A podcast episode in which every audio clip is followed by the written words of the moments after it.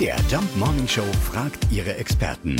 Fakt oder Fake? Unser Kinoexperte ist Peter Beddies. Ja, Peter, musste tatsächlich ein Gericht darüber entscheiden, ob Superhelden Menschen sind? Ja, man mag es kaum glauben, aber das stimmt wirklich. Superhelden sind keine Menschen, offiziell festgestellt von einem Gericht in den USA. Zwei Anwältinnen hatten den Prozess angestrengt. Der Hintergrund, es geht, na klar, ums liebe Geld.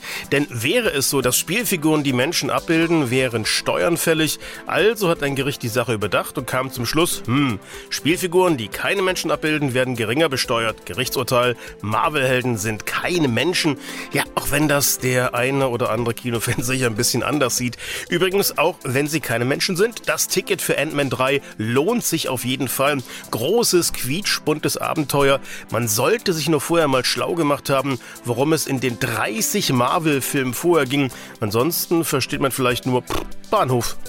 Also, das stimmt tatsächlich, ja. Superhelden sind laut Gericht keine Menschen. Gegen diese Einschätzung konnte nicht mal Hulk was unternehmen. Fakt oder Fake? Jeden Morgen um 5.20 Uhr und 7.20 Uhr in der MDR Jump Morning Show mit Sarah von Neuburg und Lars Christian Kade.